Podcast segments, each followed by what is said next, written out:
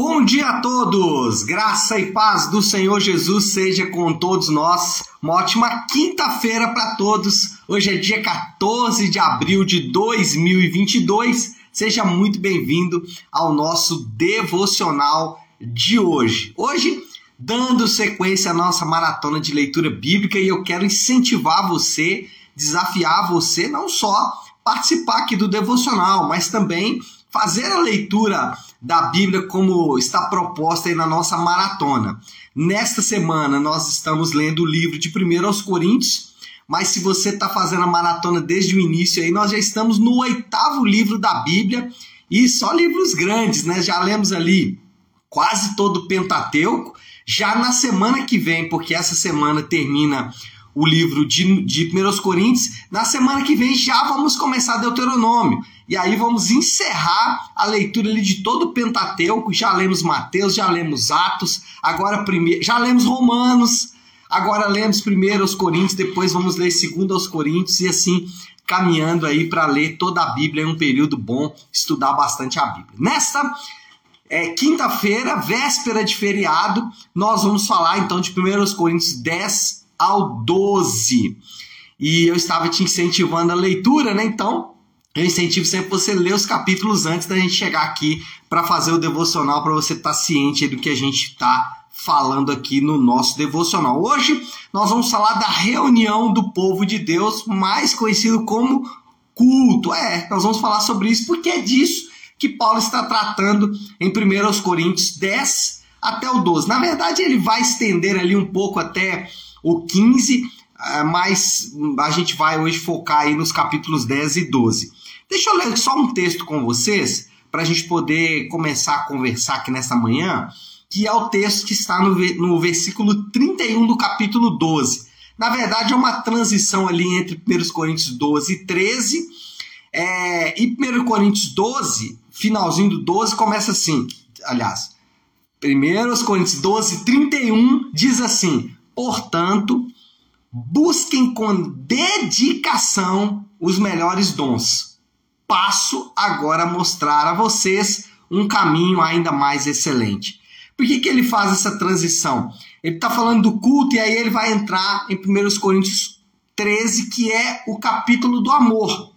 Lembra do, do aquele capítulo da Bíblia que é chamado de o capítulo do amor? O amor tudo espera, o amor tudo suporta. Tá? E a gente acha que, inclusive, o amor entre homens e mulheres, né, muito usado em casamentos, mas o contexto que Paulo está falando é amor dentro desta reunião do povo de Deus chamada culto. Então, é o que Paulo está fazendo aqui. Ele vai instruir a igreja sobre vários elementos da reunião. Por exemplo, se você voltar aqui nos capítulos anteriores, no capítulo 10 ele vai mencionar a liberdade e ele vai falar é, alguns textos bem, bem interessantes aqui no capítulo 11 sobre liberdade, e ele está falando, das capítulo 10, ele está falando num contexto de culto, então ele está falando tudo é permitido, mas nem tudo convém, tudo é permitido, mas nem tudo edifica, né? tudo isso dentro de um contexto de culto. Aí no capítulo 11, ele vai falar sobre, um pouco sobre a ceia do Senhor.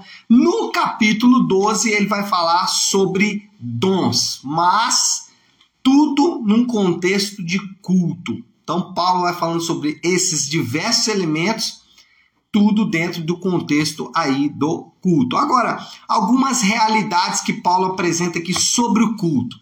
Primeira realidade: o culto é para edificação da igreja. Tudo deve ser feito para o outro ser edificado. Essa é a essência do culto. Ainda que você possa ser edificado, você é, às vezes sai de casa triste, abatido, e aí depois do culto você volta para casa mais animado, mais feliz. Por quê? Porque alguém que estava ali edificou a sua vida. Alguém, de alguma forma, trouxe algum consolo para a sua vida. Essa é a essência do culto. O culto, ele é um lugar ou é um momento, a reunião do povo de Deus para que um possa edificar os, o outro. Por isso que a Bíblia é repleta de expressões como edificando uns aos outros, orando uns pelos outros, perdoando uns aos outros. E nada melhor do que na reunião do povo, que a gente chama de culto, que isso aconteça. Então, é, quando falamos de culto, a gente precisa entender que o culto não é um devocional. O culto não é um momento seu com Deus, não é um momento meu com Deus, mas é um momento meu com Deus, com os meus irmãos. Ou é um momento onde eu vou pensar mais no meu irmão do que em mim mesmo. O culto ele não deve ser um exercício de consumo. Isso é importante. Quando a gente olha para o texto aqui de 1 Coríntios, o ensino de Paulo sobre o culto, a gente precisa entender que o culto não é um exercício de consumo. Eu não posso ir ali pensando em mim mesmo, eu não posso ir ali pensando em edificar a minha própria vida. Eu tenho que estar ali pensando em edificar o próximo. É, tem uma expressão que a gente usa muito, e eu vou dar só um exemplo do que eu quero dizer nesse primeiro ponto. A gente escuta muito uma frase, e aí não é nada pessoal contra, a, contra o indivíduo que está falando isso, ou uma forma de querer dizer que está todo mundo errado. Não, mas uma frase que você ouve com alguma frequência no culto. É, feche os seus olhos e concentre em você. Esquece a pessoa que está ao seu lado. No culto, esse é exatamente o exercício contrário que a gente tem que fazer. No seu devocional, no seu momento com Deus, aí sim você deve fechar os seus olhos e olhar só para você. É o seu momento devocional, é o seu momento de edificação. Mas no culto você não deve fechar os olhos, pelo contrário, você deve abrir a boca. Então o culto não é fecha os olhos, é abra a boca, ou seja, edifique o seu irmão com suas palavras. Edifique o seu irmão de alguma forma. Edifique a pessoa que está do seu lado de alguma forma. Então, esse é o primeiro ponto aqui que Paulo vai ensinar sobre o culto. O culto é para a edificação da igreja, para o povo de Deus reunido. Segundo, os crentes são capacitados pelo Espírito Santo. Na reunião do povo de Deus, nós somos capacitados pelo Espírito Santo, é o que Paulo vai falar no capítulo 12. E aí nós precisamos é, perceber a beleza da capacitação do Espírito Santo, o derramar do Espírito Santo durante o culto. Deus se derrama através do Espírito, através dos dons que ele vai dar para pessoas, ele vai se derramar. Então, durante a reunião do povo de Deus, o Espírito Santo ele está presente. E ele está presente para quê? Ele está presente para consolar, ele está presente para edificar, no culto, na reunião do povo de Deus, o Espírito Santo está presente para curar, o Espírito Santo está presente para salvar, o Espírito Santo está presente para direcionar, ele está presente capacitando o povo de Deus. Então, cada vez que nós participamos do culto, nós somos, ainda que a motivação principal não seja a nossa edificação, ainda que a motivação primária seja a edificação dos outros, mas nós, ao, ao participarmos do culto, nós recebemos capacitação do Espírito Santo. Agora, qual que é o interessante? Se você ler o capítulo 12, você vai perceber que o Espírito Santo, ele vai edificar a sua vida, curar a sua vida, direcionar a sua vida, edificar, é, consolar a sua vida, ele vai fazer tudo isso por meio de outras pessoas. ele vai fazer isso por meio de outras pessoas. Isso é muito interessante porque no capítulo 12, Paulo vai falar que ele é, é, capacita os crentes com dons espirituais para edificação uns dos outros.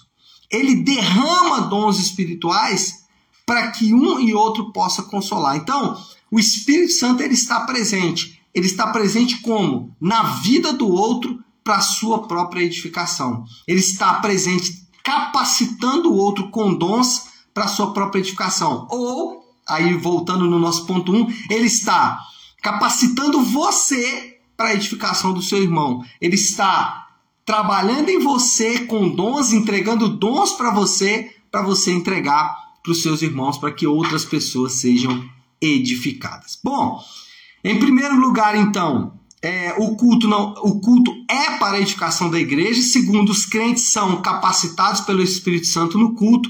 E em terceiro lugar, cada um deve buscar cooperar de alguma forma. Cada um deve buscar entregar algo de alguma forma. O culto, ele não pode ser uma ação ativa de uns e pacífica de outros. O culto não pode ser a apresentação de uns, aqueles que estão à frente, aqueles que são melhor capacitados, né? estão ali à frente, e outros pacificamente recebendo. O culto não pode ter esse exercício.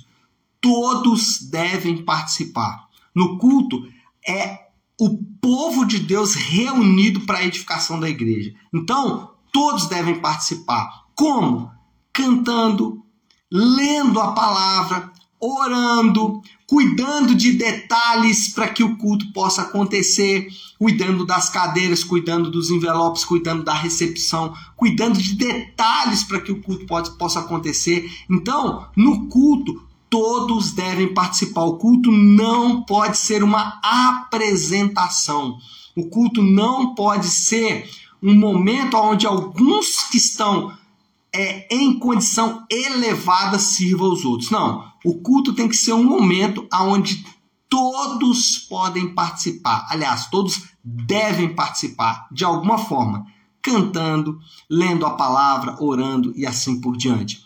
Vou dar um exemplo do nosso próprio culto da nave, para dar um exemplo nosso mesmo. E aí, obviamente, não é para dizer que o, o nosso está certo e os outros estão errados. Não, é só para dar um exemplo de como é, a gente organiza, por exemplo, o nosso culto.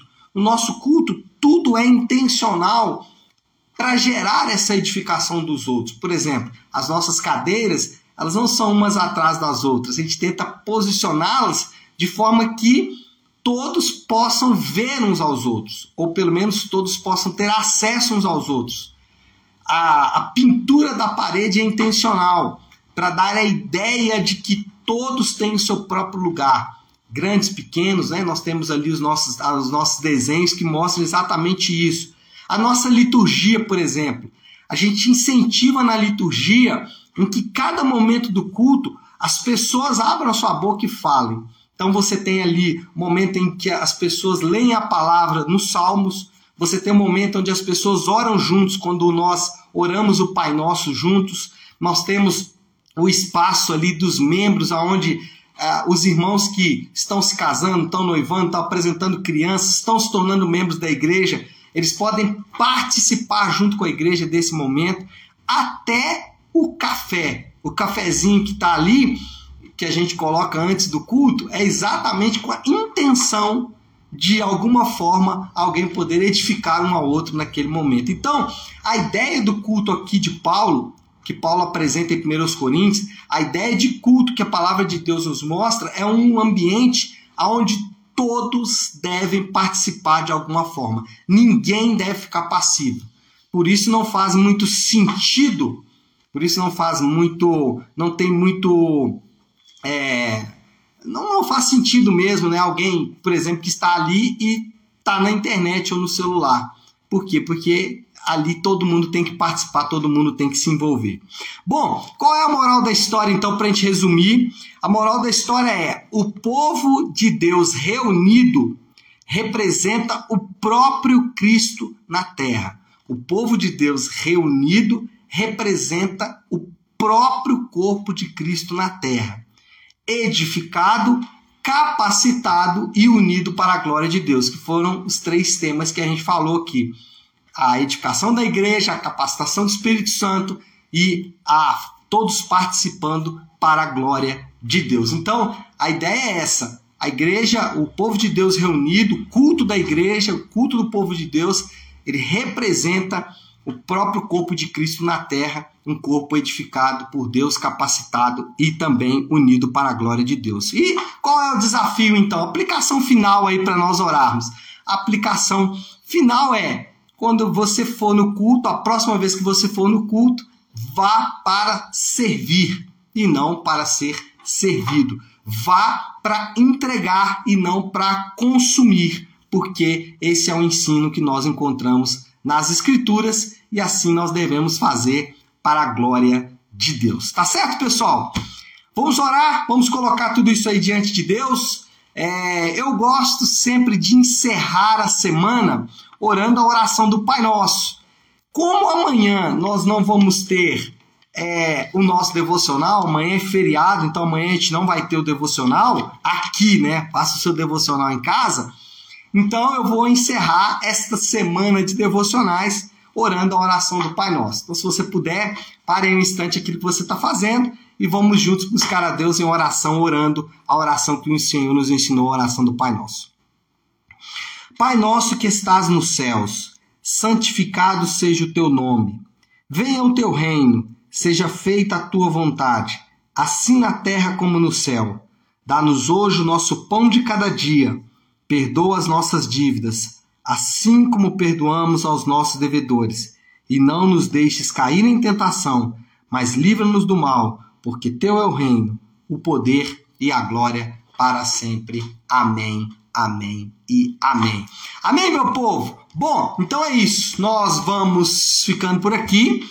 Uma excelente quinta-feira, um excelente final de semana para todos nós. Como eu disse, amanhã não temos devocional aqui. Voltamos então na segunda-feira, tá bom? É isso. Deus abençoe. Fiquem com Deus. Final de semana abençoado para todos.